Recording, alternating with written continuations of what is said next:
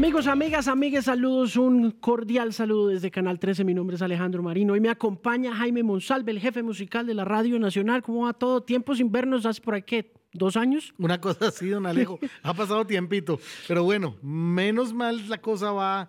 Eh, no sé, haciéndose un poco más laxa y podemos estar aquí en persona. Hace dos años estuvo presentando conmigo el libro, La Historia Secreta de la Música, y estaba no solamente presentando ese libro, sino un montón de otros libros también, porque usted lo llama mucho para presentar libros. ¿Por qué? Bueno, no sé, eh, yo he tratado de conjugar en mi carrera un poco lo que tiene que ver con mis gustos, que tienen que ver específicamente con música y literatura. Entonces yo creo que ambas combinaciones como que han funcionado en lo profesional y de repente uno que otro amigo me llama. Por cierto, honor que me hizo usted de verdad en el lanzamiento de Historia Secreta de la Música. Muchísimas gracias de veras por acompañarme, fue fabuloso. Mire, eh, lo veo regresando a, los estudios, a las oficinas. ¿Cómo se ha sentido? Bueno, feliz, no sabe la dicha realmente que ha sido poder volver a regresar a los estudios de mi casa de medios, de RTBC, que es la casa de medios de todos los colombianos además, porque bueno, llevábamos año y medio largo, ya está inventada la, la posibilidad de hacer radio desde la casa, ¿no? Radio eh, a domicilio, si se quiere. Pero hacía falta volver a sentir el olor de la madera de los estudios, esa reverberación tan interesante que no lo da ningún otro espacio y sobre todo también la calidez de los compañeros, de la inmediatez, todo eso está haciendo realmente mucha falta. Mientras la cosa siga más o menos así, paulatinamente vamos a ir regresando por estos lares. ¿Cuánta gente está en estos momentos trabajando en Radio Nacional en directo desde los estudios? Desde los estudios aproximadamente unas, digamos, 10 personas que arrancan en la mañana en el noticiero, dentro del estudio, pues hay unos protocolos que no permiten tener más de tres personas hablando ahí al aire, los demás están por fuera, y ya lo que tiene que ver con los demás programas viene de repente un realizador, otro, y bueno, estamos hablando de todas maneras de una suerte de grupo de trabajo de aproximadamente unos 170 personajes entre funcionarios, contratistas, periodistas que están cubriendo la información a nivel nacional y que sí están ejerciendo, pues, digamos, por fuera del, estudio. O sea que es una cuota mínima de quienes estamos ahí pendientes de todo eh, el acontecer de Radio Nacional, pero creo que se siente de todas maneras que estamos eh, adentro o afuera, pero haciendo un trabajo importante. Jaime, cuando llegó la pandemia, ¿qué tan preparado estaba para hacer el trabajo remoto? Bueno, nosotros ya habíamos tenido la posibilidad de trabajar muchas veces, no digo desde casa, sino desde otros lugares de Colombia y del mundo, gracias a la tecnología pues que Radio Nacional de Colombia y Radiónica tienen, que es básicamente tecnología de punta y que permite incluso con una aplicación del celular estar desde que haya buen internet en cualquier lugar y salir al aire de manera mucho mejor que decorosa con un micrófono pequeño y con el celular, ya tenía usted ahí el andamiaje que antaño era seguramente el mezclador, la Comrex, el micrófono de alta especificación. Ya la cosa, digamos que se simplificó un poco más. Entonces, afortunadamente, eso ya estaba listo cuando nos vimos abocados a quedarnos en casa. Y tocó empezar a hacer el ensayo, el error, mirar a ver si la eh, conexión a Internet era la de suficientes gigas como para mantener una emisión al aire, etc. Y ahí nos fuimos dando cuenta que se podrían ir implementando cambios y que la cosa podía funcionar pues mal que bien. ¿Qué tanto tiempo se demoraron en tomar la decisión? Porque, por ejemplo, en el caso de la X nos demoramos 15 días en convencer a directivos de que había que encerrarse porque no lo creían. Pues aquí, digamos, eh, fue casi que inmediata la cosa, cuando ya se decidió que teníamos todos que quedarnos en casa y que tenía que ser un volumen muy mínimo de personas quienes estuvieran en los estudios, pues desde ese mismo momento empezamos a implementar el protocolo de trabajo desde el hogar. Venían y siguen viniendo, hombre, y de verdad que yo les tengo un cariño, un agradecimiento y un respeto enorme a los técnicos de radio, porque pues básicamente sin quien maneje aquí los fierros no hay emisión. Entonces ellos sí de manera muy abnegada desde el primer día de encierro les tocó volver como si nada Obviamente hubo unos turnos, bioseguridad, una cantidad de cosas implementadas también alrededor, pero es gente que nunca ha visto la pandemia en casa porque ha tenido que venir siempre a estar aquí presentes. ¿Cuántas frecuencias tiene la Radio Nacional ahora? 63 frecuencias, Alejandro. El año pasado tuvimos la maravillosa posibilidad de empezar a abrir algunas frecuencias adicionales que hacen parte del Acuerdo de La Habana, las famosas emisoras de paz. Es Radio Nacional que se ha encargado de implementarlas y en este momento tenemos nueve de las 20 que tienen que ser implementadas para un total de 63 estaciones que completamos este año. Cuénteme un poco esa historia de la entrega de esas frecuencias en los, eh, de, los acuerdos de La Habana, porque fue uno de esos que para nosotros los que trabajamos en el sector privado y que hemos sido de alguna manera esclavos de los, de los, de, los terratenientes de medios, de alguna manera eh, decimos, hombre, a estos manes les van a dar frecuencias y yo sigo disjoqueando esta vaina, pero ¿cómo así? Eh, y aún así, digamos, en mi caso puntual, yo firme a él sí, ¿no? Dije, hombre, esto toca, este fue uno de los tantos de los sapos esos que decía el, expresidente Santos. Había un temor y, había, y el temor que creo que era más particular era pensar que esas emisoras pudieran convertirse en propaganda, ¿no? que pudieran convertirse en un asunto aleccionador de un partido político, ya en ese momento pues eh, en la legalidad, pero tampoco fue así, porque básicamente el trabajo que se decidió hacer fue articular los contenidos que en algún momento se pretendieron junto con los contenidos de Radio Nacional de Colombia. En este momento estas estaciones, que son nueve, vuelvo y le repito, están manteniendo una programación descentralizada en ciertas horas del día, donde básicamente lo que se apela es a mostrar cómo rehacer tejido social a través de la cultura, a través de la información, a través del servicio a la ciudadanía y por supuesto a través de las músicas de cada uno de estos lugares. Entonces, pues el hecho de que la los contenidos se hayan articulado por medio de Radio Nacional es garantía de que se está llevando radio pública hasta esas estaciones donde pues se requiere realmente de la presencia del Estado. ¿Qué tanto de, ese, de esa intervención o de esa participación es de Radio Nacional? ¿Qué tanto es de ellos? ¿Es público, privado? ¿Cómo funciona el tema? Todo es Radio Nacional. Quienes trabajan en esas nueve estaciones son contratistas del Estado adscritos a RTBC, son contratistas de Radio Nacional de Colombia. Y son grupos, además, eh, cuya convocatoria ha sido realmente una cosa que a mí me llena de orgullo, porque usted encuentra ahí eh, lo que malamente llamamos reinsertados, encuentra ahí víctimas, encuentra gente que fue desplazada por el conflicto y que al encontrarse con que de alguna manera había cambiado la situación de orden público en sus tierras, decide regresar para seguir trabajando por esas tierras, participaron de la convocatoria, demostraron pues que tenían conocimientos importantes en tema de comunicación social y lograron entrar ahí también. Entonces digamos que es una suerte de grupos variopintos donde hay agentes de cada uno de los, eh, de los sectores que hicieron parte de la guerra. Y, esa convivencia, pues digamos, es algo que debería, y a mí particularmente me llena de orgullo. Jaime, ¿cuánta gente en Radio Nacional lleva a cabo esta tarea? ¿Quiénes son los que están organizando esto?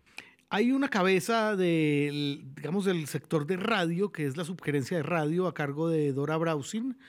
Luego está el director de Radio Nacional de Colombia, Vicente Silva, y tres jefaturas, una de ellas encargada de la información, otra de la producción, usted sabe, el vestido sonoro de la radio, y otra que tiene que ver con la música y la cultura, que es la que, la que yo manejo eh, orgullosamente. Eh, a cada uno de esos niveles pues le responden una serie de contratistas que están a lo largo y ancho de toda nuestra geografía, desde corresponsales hasta estudios descentralizados hay unos estudios descentralizados que ya existían y que no pertenecen, digamos, al acuerdo de paz, sino que previamente hacían programación regional y descentralizada y a ellos pues se van sumando las emisoras de los acuerdos de paz. Más o menos alrededor de unas 200 eh, personas trabajando alrededor de los contenidos de Radio Nacional. ¿Cuánto tiempo les tomó hacer esa transición o ese montaje de esas frecuencias en, esas seis, eh, en esos seis lugares del país? Una vez se ha aprobado la frecuencia y se ha digamos, conseguido ya todo lo que tiene que ver con el andamiaje técnico, que también pues parte de la base de em, lo que se, trabaja aquí, digamos, a nivel de, em, la búsqueda de los equipos, etcétera, como todos los procesos, pues, digamos, del, sector público.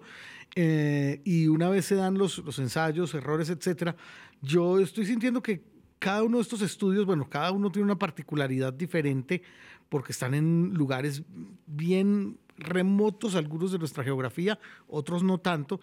Entonces, implementarlos en uno y otro lado ha tenido sus diferencias. Pero estamos hablando de alrededor de un año por cada uno de los estudios. Nada mal. Desde que se decide, ¿no? Bastante bien. Yo creo que eh, la cosa va avanzando y bueno, la idea es que a mediano plazo estén las, las 20, las 11 estaciones que faltan. Increíble, ¿no? Sí. Sí, realmente. ¿Dónde están? En este momento tenemos estaciones. Las primeras que se inauguraron fueron en Ituango, Antioquia, y en Chaparral, en el departamento de Tolima. Luego surgieron las de San Jacinto, Bolívar, Fonseca en La Guajira y Convención Norte de Santander. Y en este momento tenemos implementadas emisoras en Algeciras, Huila, en Florida, en el Valle del Cauca, en Arauquita, que queda en, Arauca, y hay un par más que eh, tengo que recordar dónde es que quedan exactamente, pero eh, en el Tambo hay otra, Tambo en el departamento del Cauca. Y. Ah, no, ahí están ya, Oiga, Jaime, em, ¿cómo se cuida eso? ¿Cómo se protege esa gestión allá adentro? ¿Ha podido ir? ¿Ha estado Claro, claro. Eh, hemos estado inaugurando los estudios, en los del año pasado y este, pues desafortunadamente la pandemia nos impidió estar ya presentes, pero sí estuvimos en la inauguración del estudio de Chaparral y del estudio de Ituango. Y realmente primero hay un compromiso enorme, hay una camiseta más que bien puesta por parte de quienes están ahí en, en estas emisoras. Realmente es gente que sabe que está haciendo más allá de un trabajo, una suerte de, yo lo llamo apostolado Creo que ellos lo tienen muy claro cada uno de ellos en sus regiones y es gente que está, digamos, muy bien amparada en el sentido de que la radio pública llegó para ofrecerle un servicio a la ciudadanía. Entonces, eh, ha sido muy bien acogida por parte de las comunidades hemos hecho actividades como por ejemplo un festival de músicas campesinas, lo cual ha hecho que haya un sentido de pertenencia importante por parte de los artistas regionales, cada uno en su estilo, en su género, etcétera, y a la vez nos ha mostrado también la riqueza de muchas de esas músicas que han quedado de alguna manera confinadas en territorio. Gracias al Festival de Músicas Campesinas, que en este momento está en su segunda edición, estamos en etapa de convocatoria, es que hemos podido darnos cuenta realmente de lo bonito que ocurre en nuestras regiones del país musicalmente hablando. ¿Ese festival cuándo se va a llevar a cabo? El festival, digamos, es una suerte de concurso que tiene unos niveles ya de presentaciones a nivel virtual y hay unos eh, momentos en el año en que esas agrupaciones empiezan a salir en nuestra programación, en programas especiales, etcétera. Pero el festival tiene también un componente de concurso donde las agrupaciones de cada una de las poblaciones adscritas a las emisoras de paz participan, un jurado primero regional escoge un, un puñado de estas agrupaciones, tres tal vez por, por cada uno de los estudios, y luego un jurado nacional elige un ganador por cada uno de los estudios. El año pasado, eh, que fueron cinco los estudios que participaron, Fonseca, San Jacinto, Convención, Ituango y Chaparral, eh, cada uno de ellos tuvo un ganador y la música de cada uno de esos ganadores se incluyó en un trabajo discográfico, en un CD que da cuenta, pues, digamos, de, esa producción. Una de las cosas que se le ha pedido a los músicos es que su trabajo sea perfectamente inédito, que no haya aparecido nunca antes, para poder que ese disco se convierta en una herramienta también para él como para promocionar su trabajo. Este año saldrá entonces otro disco partiendo de la base de quienes están en este momento en el Festival de Músicas Campesinas, que son los estudios de Algeciras, El Tambo, Arauquita. Jaime, ¿cuánto de la programación de estas radios que están adscritas al servicio de Radio Nacional es musical ¿Y cuántos ha hablado? Nosotros tenemos un componente muy interesante, digamos que siento que está equilibrado en un 50-50. Mm, la Radio Nacional tiene, pues, por supuesto, una vocación muy eh, informativa y muy del servicio ciudadano, pues, que hace que haya unas franjas importantes, sobre todo entre semana, eh, habladas. En la mañana nosotros arrancamos con un espacio que se llama Amaneciendo, que es básicamente el de la madrugada, el de acompañamiento, seguido por un espacio llamado El Campo en la Radio para, para los campesinos. Y la mañana va cerrándose a las 10 de la mañana con el noticiero. Ahí, digamos, entre Amaneciendo y El Campo en la Radio hay mucha música, hay mucha sonoridad. Ya en el noticiero no tanto. La Onda Sonora, que es el programa que eh, llevo a cabo de lunes a viernes con Juan Carlos Garay y con Carmen Mandinga, es un programa ya netamente musical, más desenfadado y es de alguna manera el programa que va entre un informativo y otro, de tal manera que la gente descanse un poquito de las malas y también de las buenas noticias. O sea, que descanse un poco de la, de la información trepidante que, que, nos cae en este país. Luego en la tarde viene el momento del servicio al ciudadano hasta las 4 de la tarde. De 4 a 7 viene el magazine El Atardecer, que también tiene mucha música. Luego vienen un par de horas dedicadas pues a lo que tiene que ver con el desarrollo de la paz, contenidos que tienen que ver básicamente con una franja de reconciliación y de análisis. Y eh, después de las nueve de la noche, ah, bueno, Calimán, ¿no? Volvimos con Calimán, que está a las eh, siete de la noche en capítulos de media hora que la gente ha recibido muy bien. Y ya de nueve de la noche en adelante es franja musical. Creo que nuestro día más fuerte en ese sentido es el sábado. El sábado sí es un día completamente dedicado a la, a la música. Ya el domingo también hay deportes, un poquito más de análisis, algo de música clásica. Digamos que ahí, ahí va la cosa, pero es como un 50-50. ¿Cómo decidieron o por qué decidieron revivir a Calimán? Esa historia es muy bonita. La pandemia, básicamente. En algún momento mmm, dijimos, ¿qué ofrecerle a la gente que sea diferente o que esté buscando y que en este momento sea oportuno? Y en medio de todo el tema de la pandemia, dado que eh, RTBC ha sido receptor por el lado de señal memoria, que es su archivo sonoro y audiovisual del el acervo de algunas emisoras, incluyendo pues el servicio Todelar, claro. antiguo Todelar. Entonces, don Hernando Montañez estuvo en esa, claro, sí, sí, sí. en esa construcción. Saludos para don Hernando que de pronto por supuesto fue como el gran intermediario de toda la cosa, quien nos sugirió que nos quedáramos con el acervo. Finalmente todo eso se concretó y estaban ahí los, los audios. Entonces el año pasado, más o menos hacia febrero, se decidió vamos con Calimán. Pero cuando, digamos que hubo un, un, importante manejo publicitario, la gente estaba muy pendiente en redes sociales, todo esto fue una explosión que no nos imaginábamos.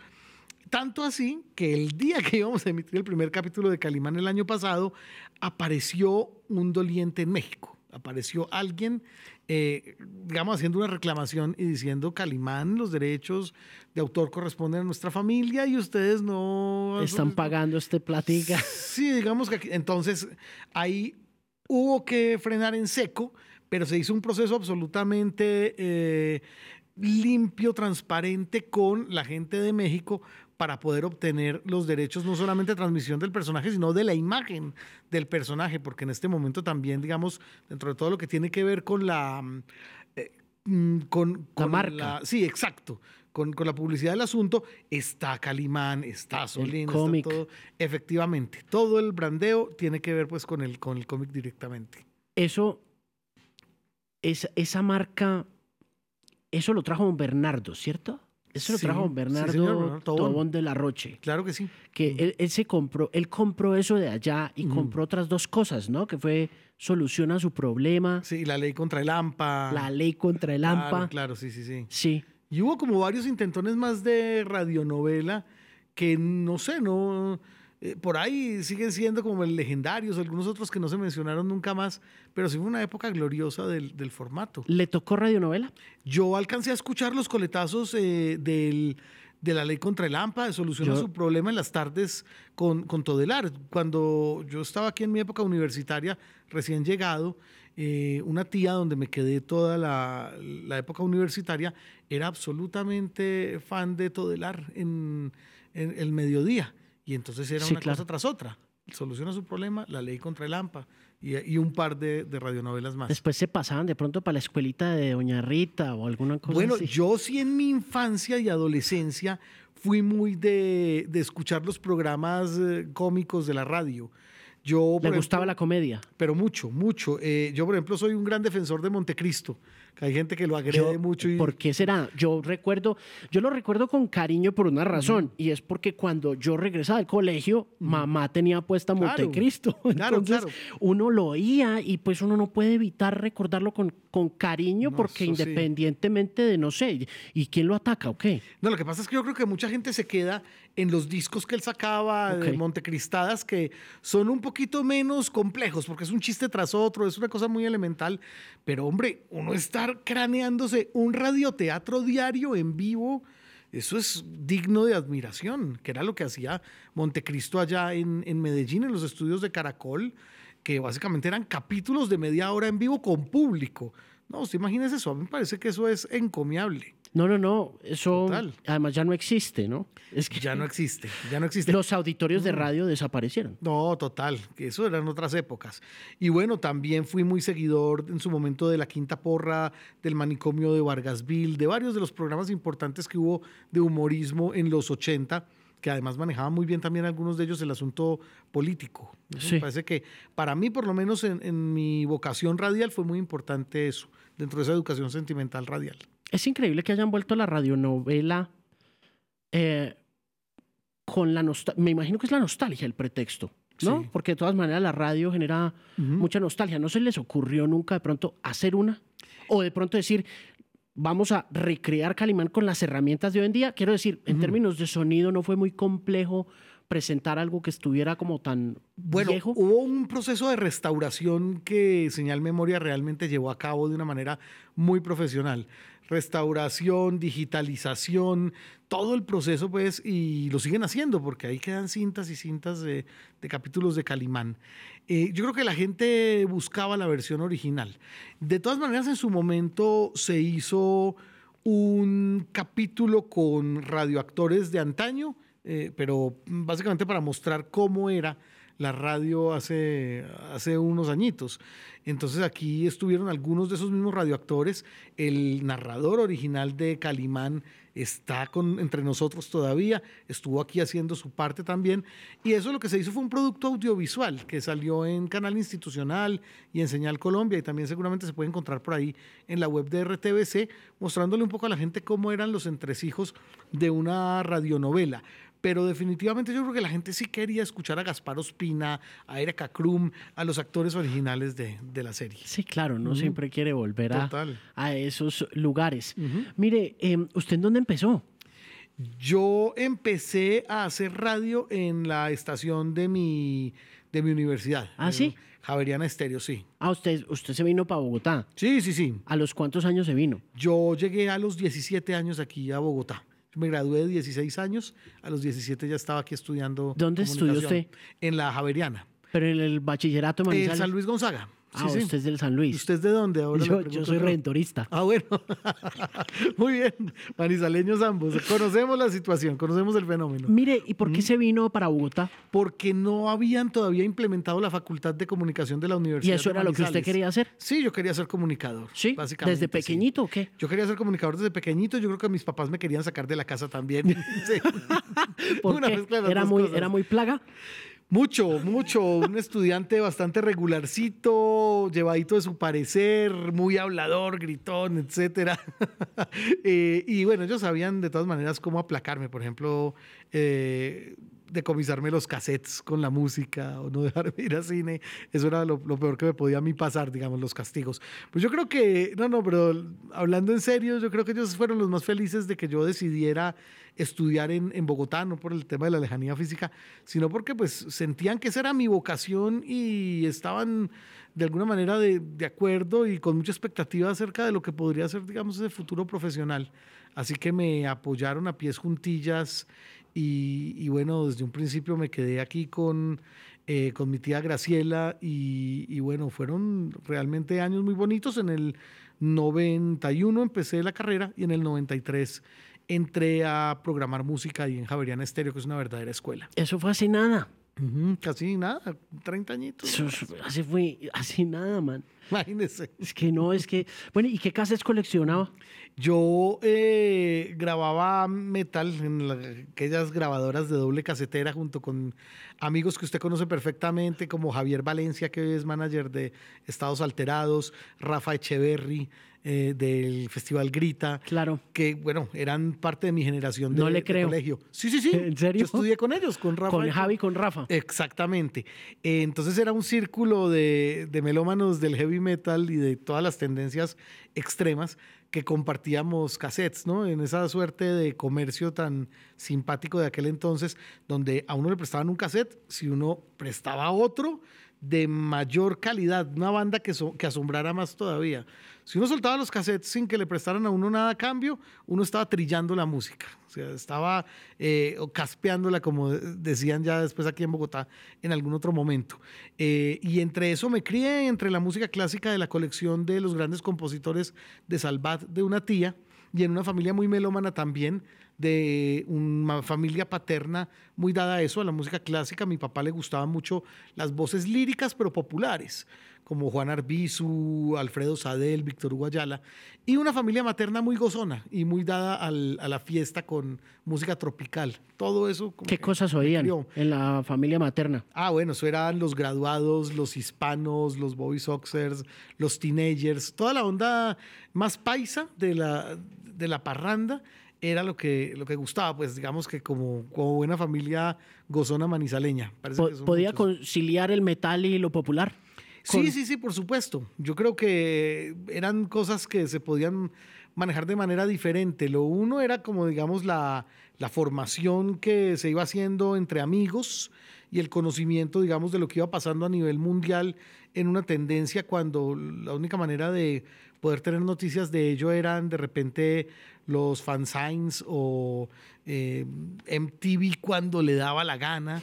Sí, que no era siempre. Yo me acuerdo de eso, claro. Ah, además que había que pagar, ¿no? En esa Sí. época. Ah, sí, ¿no? Era televisión de cable y Claro. Y lo otro sí era, digamos, el espacio familiar entrañable de, del baile, del, del goce, del, del estar en familia. Oiga, ¿qué le gustaba de metal? ¿Cuáles eran sus favoritos? Yo me acuerdo haber arrancado con Metallica, como muchos otros, digamos que le debemos mucho a, a esa banda, y con Iron Maiden, y de ahí para adelante pues fui descubriendo las otras ondas del trash y todavía me gustan muchísimo Slayer, Anthrax, esa, esa suerte de, de esos cuatro grupos tan importantes que dio el trash, todavía me parece que son absolutamente fundamentales en esa crianza.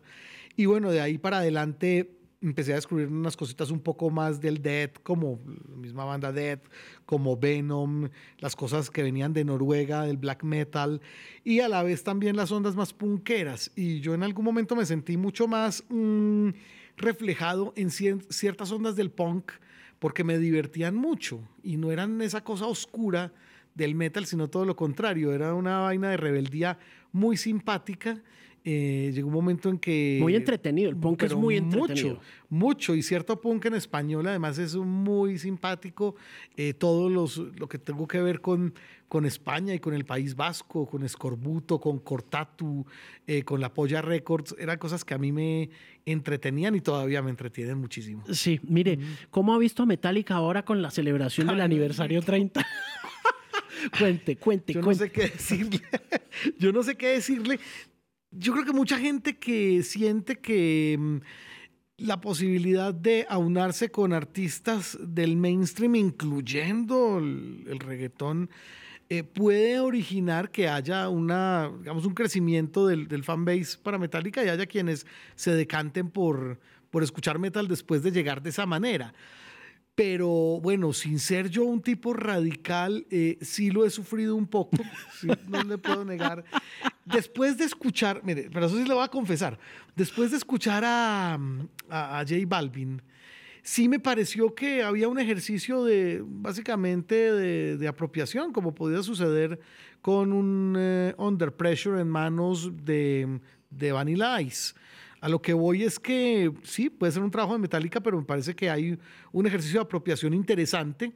No me molestó, me parece que si uno lo mira desde otra óptica, eh, es funcional. Me parece que, que puede realmente ser atractivo, sobre todo para el seguidor del, del hip hop.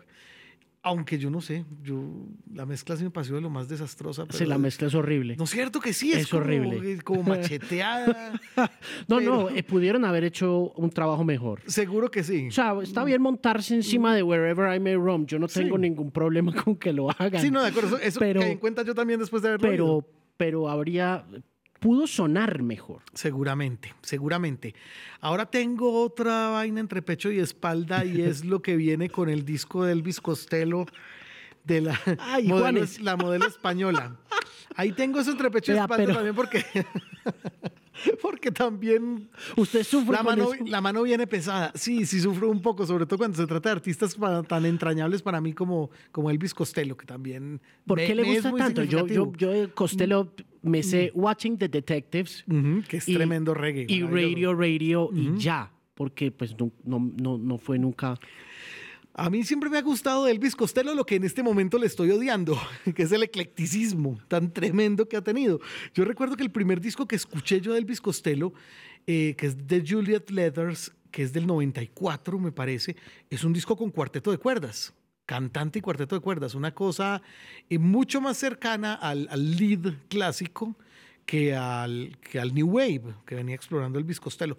Pero eso me hizo como revisar lo que venía antes, seguir viendo qué empezó a hacer después, cuando empezó a incorporarse también en el mundo del, del jazz con gente tan importante Diana Kroll, su esposa. Bueno, con Diana Kroll como, sí, claro. Familia que interpreta unida permanece unida, dice el dicho. Y, y bueno, pues la verdad es que él tiene trabajos mucho mejores que otros, indudablemente. Y bueno, lo que hizo con The Roots también es una genialidad. Bellísimo. Maravilloso. Wise Up Ghost es que se llama. Wise Up Ghost. Mm. Wise Up Ghost, exactamente.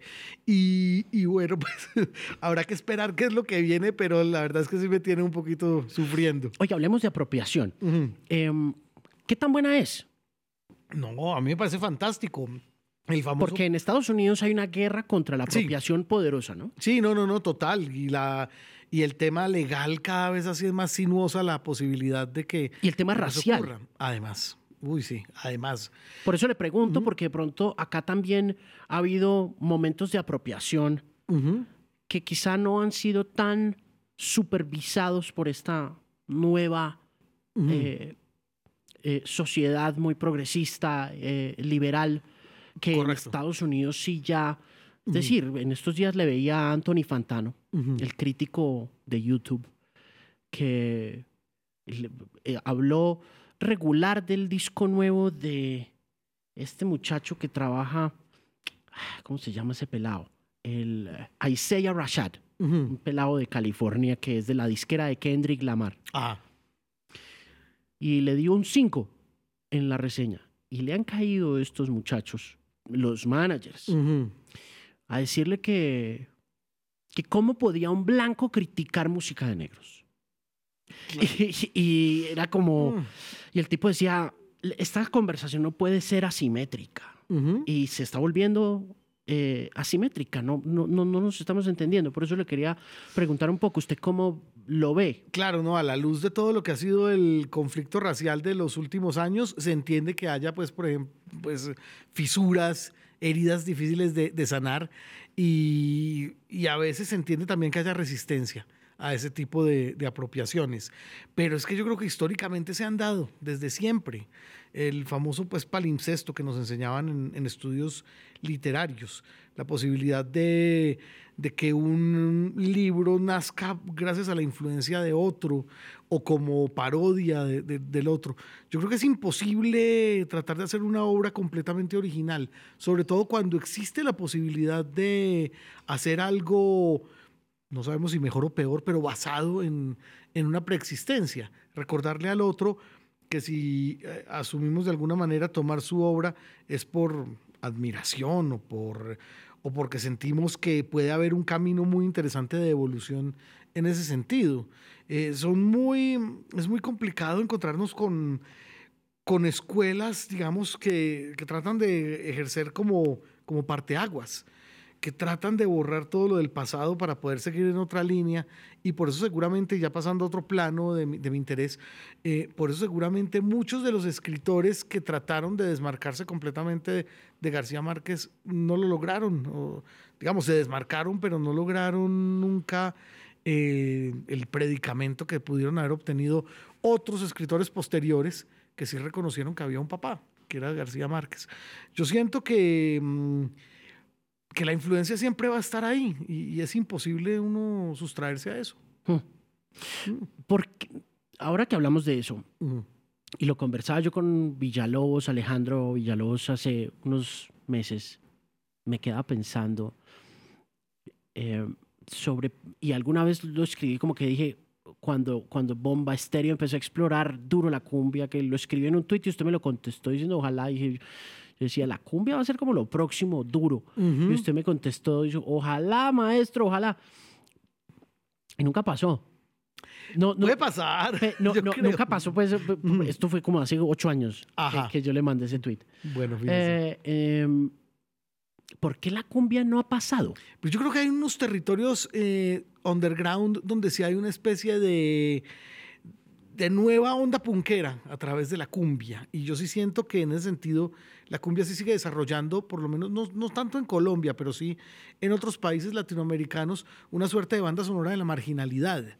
Le iba a preguntar eso porque yo, le, yo me quedaba pensando, yo siento que hubo algo de clasismo o de racismo en la manera como de pronto la cumbia intentó eh, aferrarse a su bonito pasado sesentero y setentero y, y no lo logró. Pero el vallenato sí. Sí, el vallenato sí, definitivamente. Mm, porque pues son otros, son otras letras, otro, otro estilo, otro cantar, digamos, menos urbano y menos social que en el, que en el caso de la, de la cumbia. Digamos que la cumbia es un género muy reiterativo, la tradicional, en su letra al bailar y al gozar. Y yo creo que está en ese sentido mm, siendo banda sonora de un baile que diferencia a una comunidad de otra, digamos. El, el tema machacón del ritmo de la cumbia, que es, entre otras cosas, maravilloso, que, y es muy elemental también de alguna manera, eh, pues se incorporó muy bien en un sustrato social eh, marginado en, en muchos países y de alguna manera, mm, así como de ahí surgió de la marginalidad una onda como el punk en este momento, sí hay una suerte de corriente eh, independiente, más que subterránea, diría yo, que sí está tratando mm, de ejercer por el camino de la cumbia eh, con las herramientas que pueden dar otros géneros, con las herramientas que puede dar la electrónica e incluso la música contemporánea, pues como el caso de Meridian Brothers o de Frente Cumbiero, que realmente incorporan modos de hacer mucho más cercanos tal vez al jazz de vanguardia o a la música contemporánea que a la cumbia misma. Eh, yo sí creo que hay una escena, pero sigue siendo de todas maneras una escena mm, marginal en algunos casos y en otras pues una escena independiente con todo lo bueno y lo malo que implica la independencia, entre otras digamos el hecho de que haya nicho, ¿no? que el público sea menor a lo que podría esperarse de un Hmm. género además tan popular. ¿Qué es lo bueno y qué es lo malo de la independencia? Yo creo que lo bueno es poder ser, eh, como dicen por ahí, su propio jefe, como suelen decir por ahí de ciertos productos, pero no, el hecho de que un artista haya podido comprender que por sí solo sí se lograba eh, y que podía él mismo pues tratar de suplir con un equipo pequeño todas las necesidades que antes suplía para él un mayor, por decir algo, es una cosa valiosa. Es decir, eh, realmente estamos hablando de música que al ser independiente sí tiene un nivel de autenticidad importante. Estás haciendo la música que tú quieres hacer y no la que se, se impone. Te en tienen que. Exactamente. Ahora, de todas maneras, por ser células tan pequeñas dentro de un mercado donde se aspira a ir creciendo, pues seguramente lo no tan bueno o lo malo de la independencia es que sí hay que remarla mucho. En muchos casos hay que em, cabalgar muchísimo para lograr llegar hasta donde se quiere, que no sabemos tampoco qué es lo que se quiere exactamente. Tal vez volver a llegar al, al espíritu del mayor, tal vez eh, que seas contratado por una disquera multinacional o simplemente vivir de eso y, que, eh, y dejar obra. Entonces digamos que también hay que revisar un poco cuál es el objetivo de cada uno de esos independientes. Pero yo creo que entre lo, entre lo bueno está eso, la independencia, lo dice su propia palabra, el hecho de trabajar uno solo en lo que quiere, lo cual pues genera un producto seguramente auténtico, y lo otro que es tratar de llegar hasta un punto de equilibrio, un sostenimiento económico o, o un prestigio mundial, dependiendo de cuál sea el objetivo del artista. ¿Por qué artistas como Meridian Brothers tienen ese impacto afuera en eh, ciertas figuras y acá no? ¿Por qué un Giles Peterson tiene a Meridian Brothers un sábado a las 4 de la tarde sonando en Radio 6?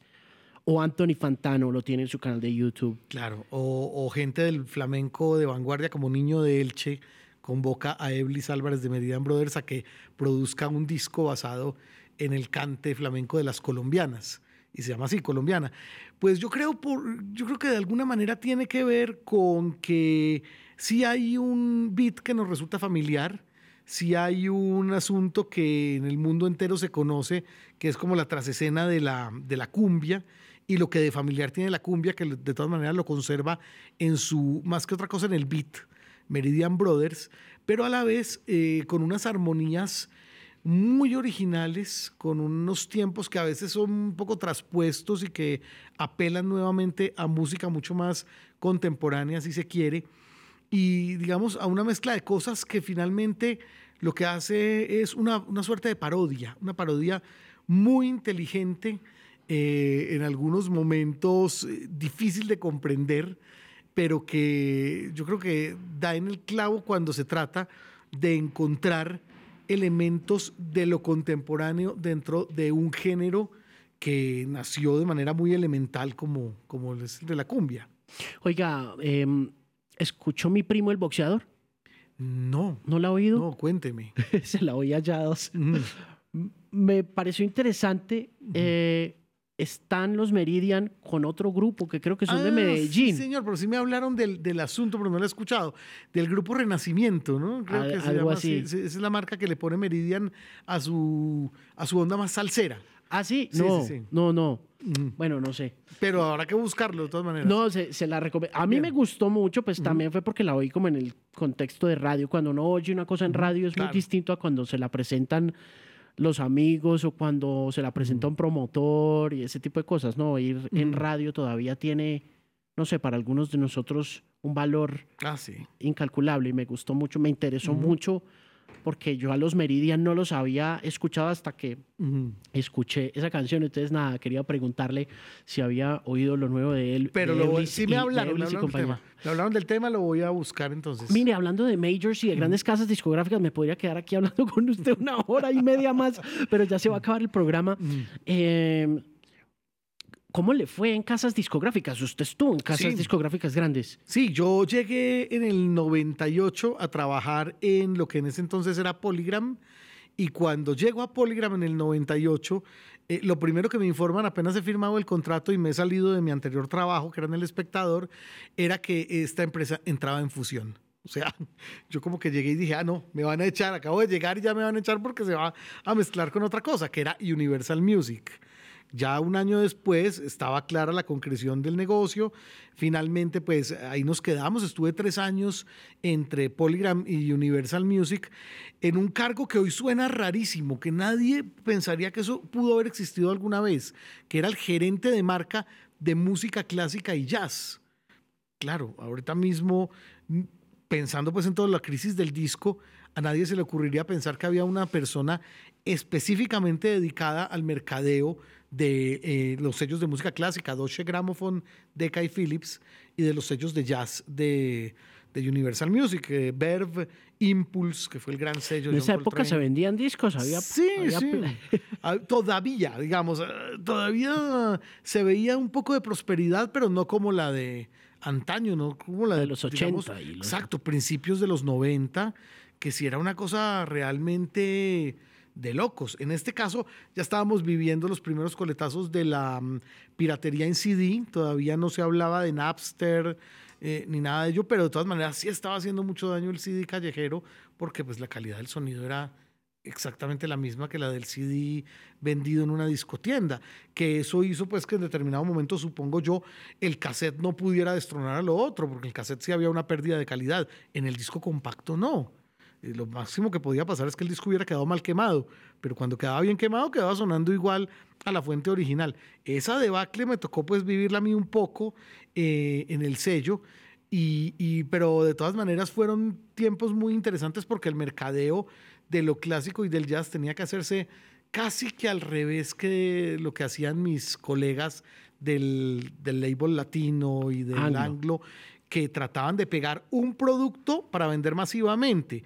En este caso, pues dado la, imposibilidad de que un, una sinfonía de Beethoven se vendiera masivamente, lo que había que hacer era más bien tratar de conseguir clientes que eh, buscaran pocas eh, unidades de muchas eh, de, muchos artistas y de muchos discos diferentes. Entonces era el proceso todo, todo el contrario de lo otro. Un solo artista, muchas unidades, a mí me correspondían eh, muchos artistas, poquitas unidades. Mire, me tengo que ir y vuelvo y le digo, me encantaría quedarme conversando un rato más, pero tengo tres preguntas así como tipo ráfaga. Eh, la primera, ¿el madrileño de Zetangana lo oyó? Sí, tremendo disco. ¿Le gustó? Me encantó y me encantó su Tiny Desk. Me parece que para ahí va la vaina, el futuro del flamenco es ese. Okay. Eh, ¿Cómo es que se llama este Residente. Ay, bendito. Y bueno, menos mal en Ráfaga. No, no, la verdad es que se me hace los personajes más... Ay, Dios mío, más retóricos que ha dado la música en los últimos años. Estamos completamente de acuerdo por decir, por no decir nada más grave. Demagogia pura, en su más pura expresión. Y, mala poesía, con todo respeto. y por último, viniendo desde la esquina de la radio comercial, ¿Por qué marca tan bajito la Radio Nacional en sintonía? Hombre, yo también me pregunto lo mismo, pero también me pregunto por qué los estudios de audiencias no van a región, no van a la pepa de la audiencia, que es definitivamente el Tambo, Algeciras, Arauquita, eh, Fonseca y Tuango, o sea, las regiones donde realmente hay una masa importante de oyentes. Mientras nos sigan evaluando desde las ciudades capitales, va a ser muy difícil tener, digamos, unas. Pero usted no cree que por allá no oyen, sino pura olímpica y pura. no, yo sé que también nos escuchan. ¿Tiene fe? Tengo fe en eso, sí. Mire, Jaime, estrecho la mano. Alejo, un gusto, muchas gracias. Por primera vez en dos años le doy la mano a alguien en este programa pues de, pandemia. Es un gusto. Pues me siento muy honrado, mi querido Alejandro. Muchas gracias por eso. Jaime Monsalve, jefe, director musical de Radio Nacional. Ha sido un placer tenerlo en el podcast. Y a ustedes, muchísimas gracias por la compañía, por la sintonía. Nos oímos y nos vemos muy pronto aquí en Canal 13. Gracias.